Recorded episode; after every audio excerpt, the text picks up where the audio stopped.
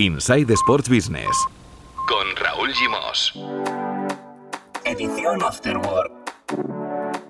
Cada lunes y cada miércoles, actualidad Sports Business y conexión Tu Playbook. Y cada jueves, entrevistas con protagonistas de la industria.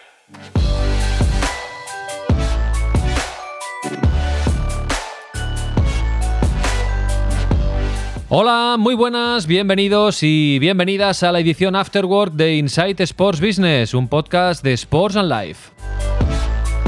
Hoy vamos a repasar las principales noticias de la industria del deporte con Mar Menchen, director fundador de Tu Playbook, y con Álvaro de Grado, nuestro hombre en UK.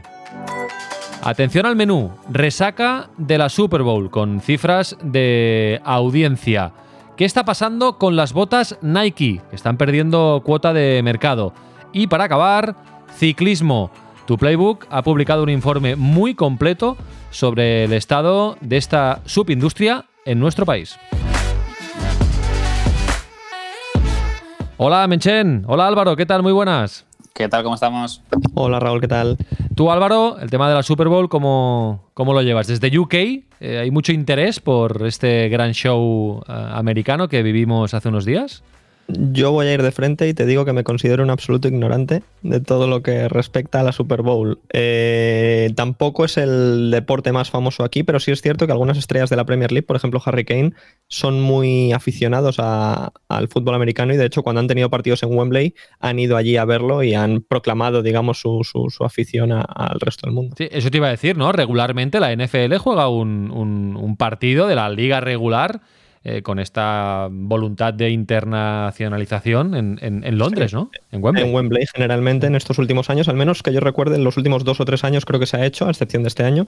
Eh, no te sabría decir si más hacia atrás, porque ya te digo, no lo sigo en absoluto. Eh, ¿no, viste ni el, ni el halftime show patrocinado por Pepsi con The Weeknd? ¿Nada? nada, todo para ti. No, no, realmente fue espectacular, ¿eh? Fue espectacular, ya lo comentamos el otro día con Mark Menchen. Y hoy, Mark, tenemos eh, cifras de audiencia de la, de la Super Bowl y bueno, eh, bajan un poquito en televisión convencional, digamos, lo hace la CBS en Estados Unidos, pero suben en plataformas, ¿no? En plataformas de streaming.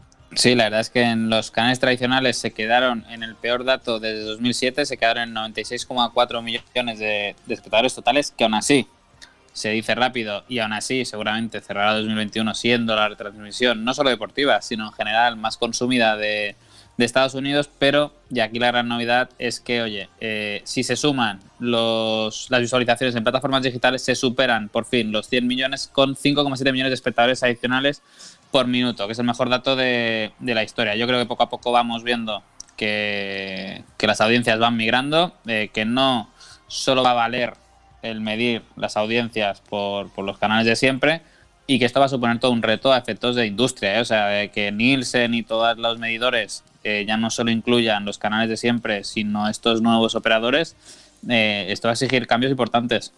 Claro, en teoría, Mark, estos nuevos operadores, ellos tienen todos los datos. A diferencia de la televisión convencional, que mm, te fías de los audímetros que colocas estratégicamente en determinados hogares, las plataformas de streaming saben eh, al detalle eh, quién les, cuánta gente les ha visto, eh, cuánto tiempo han visualizado esa transmisión. Es decir, si ellos colaboran, digamos, con la industria de los medidores, los, datos pueden ser absolutamente fiables, ¿no? Sí, aparte yo creo que es eso, que sobre todo el problema lo tenemos en la televisión por cable y en la televisión, la TDT por así decirlo, las plataformas por satélite. Recordemos aquí las telecos estos operadores ya sí que empiezan a tener mucho dato de, cómo se consume y por eso estamos viendo muchas correcciones a la baja en, la venta de derechos de televisión en la industria del fútbol europeo. Pero ahí está la magia, y está Adam Silver, lo decía hace unas semanas eh, en una comparecencia, que si los operadores de siempre empezaban a presionar a la baja los precios y lo que ofrecían eh, se asimilaba mucho a lo que empezaron a ofrecer los Amazon eh, de turno y los Dazón, que a lo mejor iba a ser más interesante cobrar un poco menos directamente de las televisiones, pero irse con el que sí que puede dar muchos datos del consumidor y buscar venta cruzada, ya sea de merchandising, ya sea con los patrocinadores, que no irse con, el operador tradicional. O sea, que lo que decimos siempre, que yo creo que en cuatro o cinco años vamos a ir viendo muchos cambios y bastante interesantes. Una última cosa sobre la Super Bowl o sobre las retransmisiones deportivas en Estados Unidos. Claro, allí la Super Bowl la hace la CBS, que ya explicamos un día lo que llegaba a pagar por tener los partidos de, los domingos, ¿no? Tiene la Super Bowl también, eh, que es una televisión convencional, digamos, en, abierto. Es curioso, ¿no? Que un evento como este lo pueda sostener una televisión en abierto. Esto nos eh, indica, Mark, que la realidad televisiva o de consumo televisivo en Estados Unidos es diferente a la europea. Sí, pensamos que allí ya siempre ha sido muy diferente todo por el tema de la televisión por cable. Allí está mucho más, mucho más asentado todo el tema de, de las OTTs, del pago del pago de suscripciones mensuales, ahí hay gente que llega a tener siete suscripciones a, televisión, cosa que aquí en España, incluso Europa, nos petaría la cabeza si tuviéramos que gestionarnos con siete, aunque yo creo que si empezamos a sumar, ya no sale Dazón, ya Vamos no sale camino, ¿eh? ya no sale Netflix, ya no sale HBO, o sea que empezamos a tener Esperando ser un poco yankees en este. No, y algunos, algunos ya pagamos hasta podcast de suscripción, que es otra, otra ola que, puede, que puede venir. Bueno, eh, mañana, eh, cuando digo mañana, digo en el capítulo del jueves 11 de febrero, remataremos con Carlos Cantó, eh, autor del barómetro de patrocinio deportivo, la Super Bowl, porque él es un enamorado del fútbol americano, y comentaremos también los últimos flecos de la Super Bowl 2021. Ahora vamos para Inglaterra con Álvaro de Grado porque eh, Álvaro, nos quieres explicar por qué Nike está perdiendo cuota de mercado en el, en el ámbito de las botas de fútbol.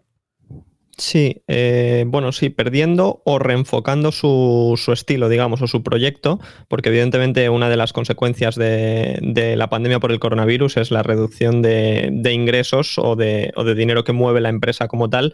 Pero en un artículo muy interesante de The Athletic de esta última semana se explica que muchos futbolistas han dejado Nike los últimos 12 meses, algunos no se ha hecho oficial todavía dónde van a ir, pero ya dan pistas en este artículo hacia dónde van dirigidos y explican el cambio de política empresarial que ha emprendido Nike en estos últimos meses. El primer punto sería eh, tener menos deportistas, es decir, menos futbolistas en el mundo del fútbol en lo que estamos hablando ahora mismo. El segundo punto sería incorporar la justicia social en las campañas. Esto se entiende perfectamente cuando te explico el tercero, que Rashford es una de las mayores caras reconocibles de Nike eh, como ya se vio, por ejemplo, durante toda la pandemia y durante todos sus actos sociales de, comida gratuita para los niños más desfavorecidos en, Inglaterra.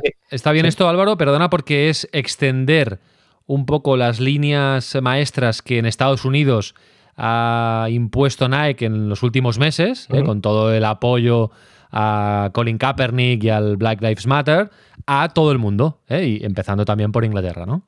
Exacto, entonces digamos que ahora mismo el, gran icono del fútbol inglés a nivel social y además también a nivel deportivo es Rashford. Eh, hasta hace poco uno de los futbolistas más importantes que tenía Nike en la Premier League también era Raheem Sterling y si recordáis hace varios meses hablamos de que Puma le iba a ofrecer un contrato multimillonario para pasarse a la marca. ¿Qué pasa? Que según este artículo de The Athletic no va a firmar finalmente con Puma, se han dado cuenta de que el gran icono inglés es Rashford que está en Nike y que quizás Sterling no vale tanto eh, ese valor estimado que tenían en cuenta hace unos meses y lo más probable, tal y como indican en el artículo, es que finalmente se decante por New Balance. Pero te voy a dar una lista de futbolistas que en los últimos meses han abandonado Nike para que nos hagamos una idea de, lo que es esta historia. Eh, el primero y más reconocible de todos es Neymar, ya sabemos el, caso que, que, supuso su salida de Nike, se fue se fue a Puma, así no competía con Mbappé, que es una de las grandes figuras de, Nike, que además está en el mismo equipo. También se ha ido Ramos, también se ha ido Lewandowski, también se ha ido Thiago Alcántara, también se ha ido, como decimos, Sterling. Por ejemplo, de los últimos, hay varios que se han ido a Adidas. Veas el caso de Ramos, de Lewandowski, del propio Thiago. Eh, una estrella emergente de la Premier League como Bukayo Saka del Arsenal era Nike y ahora que he rompido con fuerza lo va a firmar New Balance. Así que, como decimos, menos nombres, quizás de mucho más impacto y teniendo en cuenta también pues otra estrategia como, como que tenga pues esto campañas sociales digamos también involucradas en, su carrera deportiva. Interesante interesante. Por cierto hablando de New Balance eh, que es una marca que, que, ha vuelto con fuerza en los últimos años una, una marca que, que, no sé en los 80 era, era realmente potente ha firmado también con nuestro Tony Martínez el delantero del Porto eh, jugador de Sports and Life eh, esta semana Hemos, anunciado que también es jugador New Balance. New Balance como el equipo en el que está, el Porto, en la liga portuguesa. Hay que recordar New Balance ha sido, eh, por ejemplo, patrocinador del Liverpool en los últimos años. Tiene como una de sus grandes estrellas a, Trent Alexander, eh, Alexander, Arnold, uno de los mejores laterales derechos del mundo.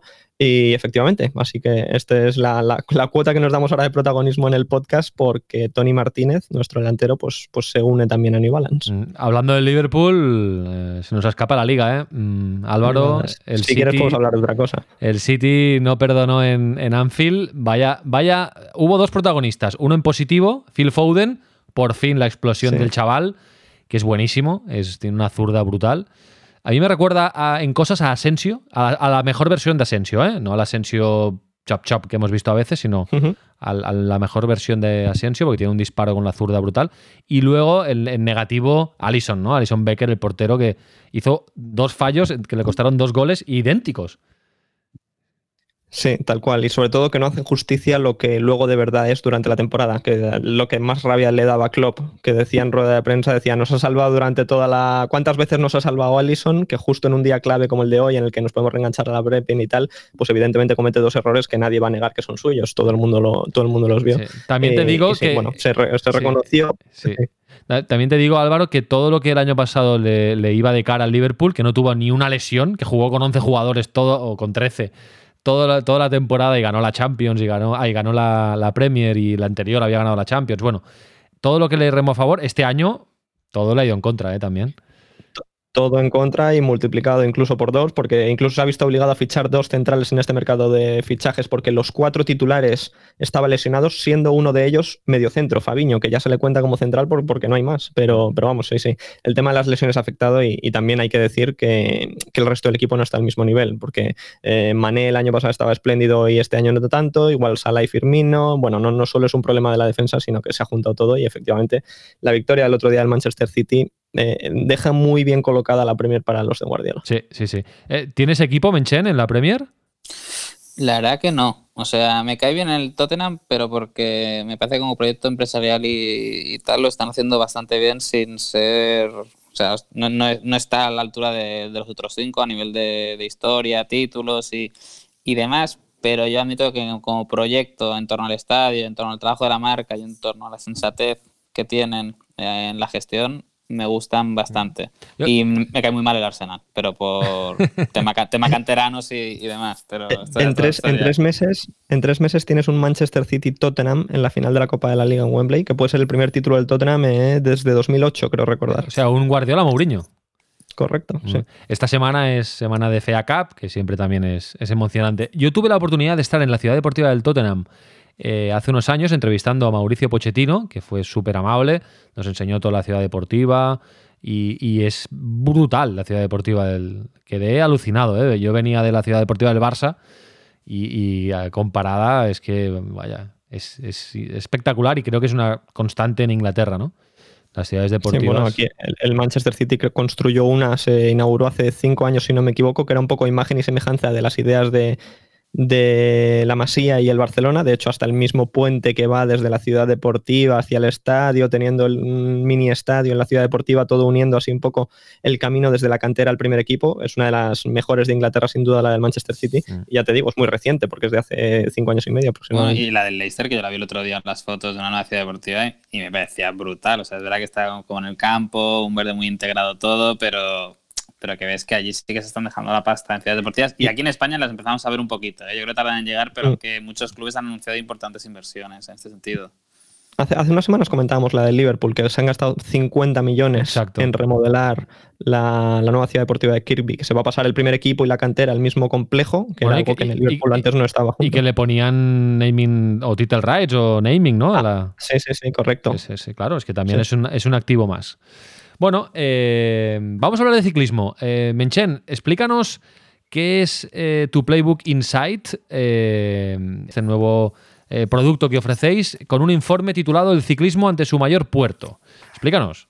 Sí, no, la verdad que, oye, que como plataforma de industria del deporte, es verdad que tocamos muchos palos dentro del deporte, hablamos de todo tipo de disciplinas, de todo tipo de negocios vinculados al deporte, entonces la línea de tu Playbook Insight lo que queremos hacer es centrarnos en cuestiones específicas. Eh, aquí en este caso es el ciclismo, en un proyecto que, hicimos con la Federación de, Ciclismo, que Telefónica se sumó como colaborador de, de, la iniciativa y aquí el objetivo era un poco poner dimensión al, al ciclismo en España. Muchas veces se piensa que es un deporte muy minoritario, que es un deporte que se practica en solitario, que es un deporte que no mueve dinero y luego en verdad te pones a rascar y es verdad que mediáticamente es un deporte que en prensa solo aparece pues cuando llega el Tour, cuando llega la Vuelta y o si hay algún español que, que lo parte, pero es verdad que si tú miras los datos, pues oye, tienes a 7,9 millones de españoles que periódicamente, y por periódicamente decimos que casi semanalmente cogen la bicicleta o para ir a trabajar o para hacer deporte, que los españoles cada año se gastan 1.900 millones de euros, que se dice rápido, en comprar bicicletas,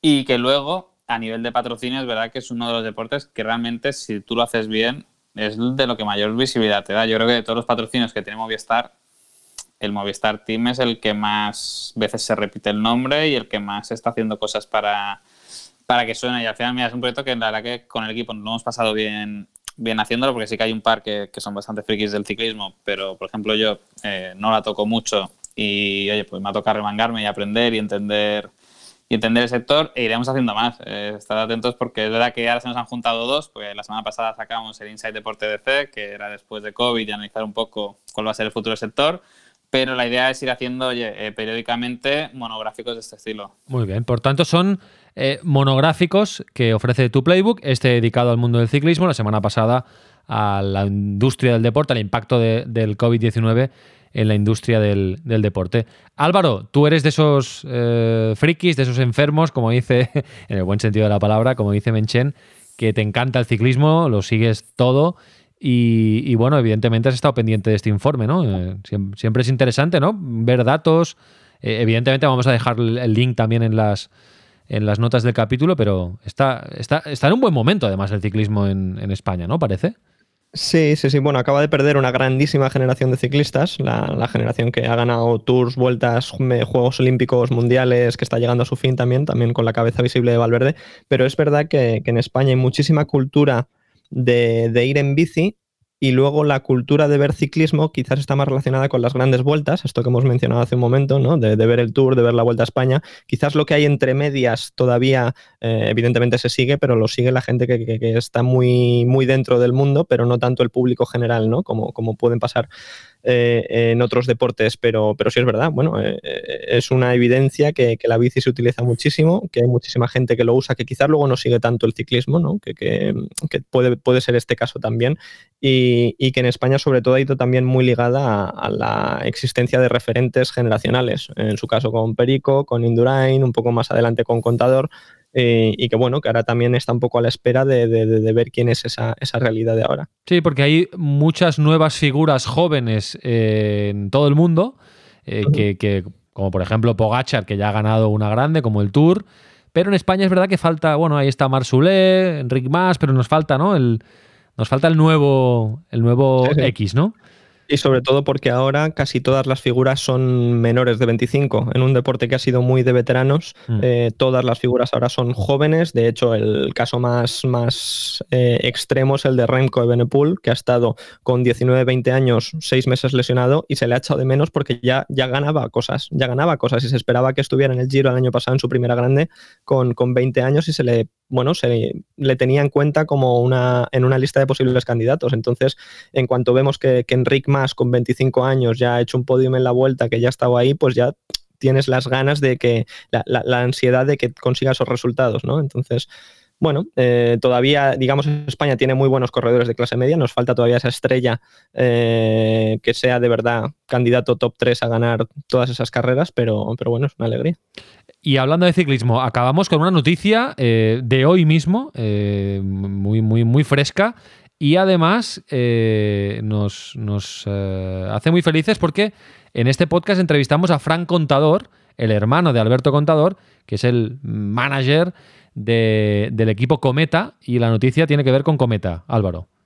Sí, y es que hoy mismo, miércoles, un poco antes de grabar esto que estamos grabando, se han anunciado las tres wildcards para, para el Giro de Italia, además de la cuarta, que es el mejor equipo continental de la temporada anterior, que ya estaba decidido para Alpecin Phoenix y las tres wildcards, una de ellas es para el Eolo Cometa, que aunque tiene eh, mucha parte del staff y mucha historia en España, es un equipo italiano, evidentemente con la cara visible de tanto Alberto Contador como Iván Basso, va a ser uno de los tres equipos invitados al Giro de Italia, porque este año en lugar de invitar a dos más uno, como digo, siempre se invita al mejor equipo continental de la temporada pasada, más dos equipos continentales que generalmente son del país de la organización del evento. En el caso del Giro Italia son italianos, en el caso del Tour muchas veces son franceses, casi siempre, y en la vuelta son españoles. Pues el Giro ha dado sus tres este año al Giro de Italia. Como digo, se ha ampliado uno, perdón, para beneficiar un poco al, ciclismo nacional en cada país, para que en la gran vuelta, que muchos sponsors, muchos equipos dependen de, si participan o no en el Giro de Italia, pues en, una, en un momento tan complicado, digamos, para, todos los deportes y para el ciclismo en particular, que, que haya un equipo extra que puede participar en la carrera más importante del país, pues, pues puede ayudar muchísimo a la subsistencia de los mismos. Tengo un documental para recomendaros, sobre todo a ti, Álvaro, en Movistar. Lo acaban de estrenar, de ciclismo se llama eh, Volta 100 años de ciclismo. Eh, la, Volta a Cataluña cumple 100 años, eh, conmemora el, centenario y han hecho un documental en, en, Movistar. Y bueno, te gustará porque repasan imágenes antiguas y hablan de la prueba y bueno, seguro que te gusta. No sé si igual ya la has visto y todo. No lo he visto porque digamos que estando en Reino Unido y desde el 1 de enero es un poco más complicado acceder a estos contenidos. Ah, sí, el Brexit, el Brexit ha cambiado también eh, la relación mm, televisiva digital, ¿sí? Ostras. Nos han, capado, nos han capado Movistar y eso es un problema. Ostras. Madre mía, no sabía. Te, lo prometo.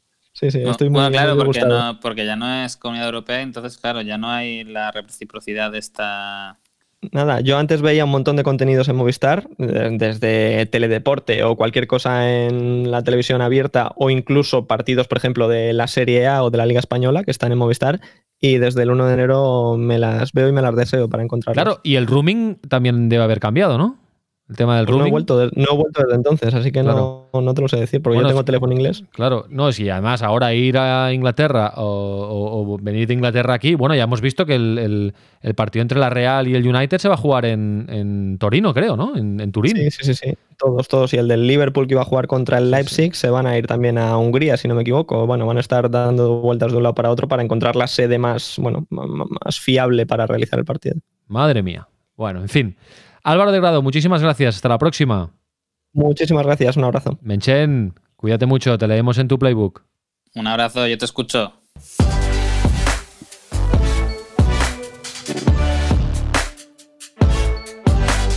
Inside Sports Business. Edición Afterword. Un podcast de Sports and Life.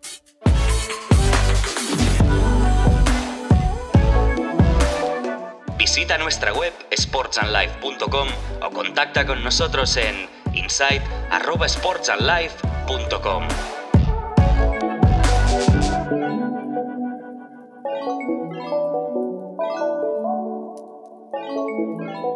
Nice to be in orbit.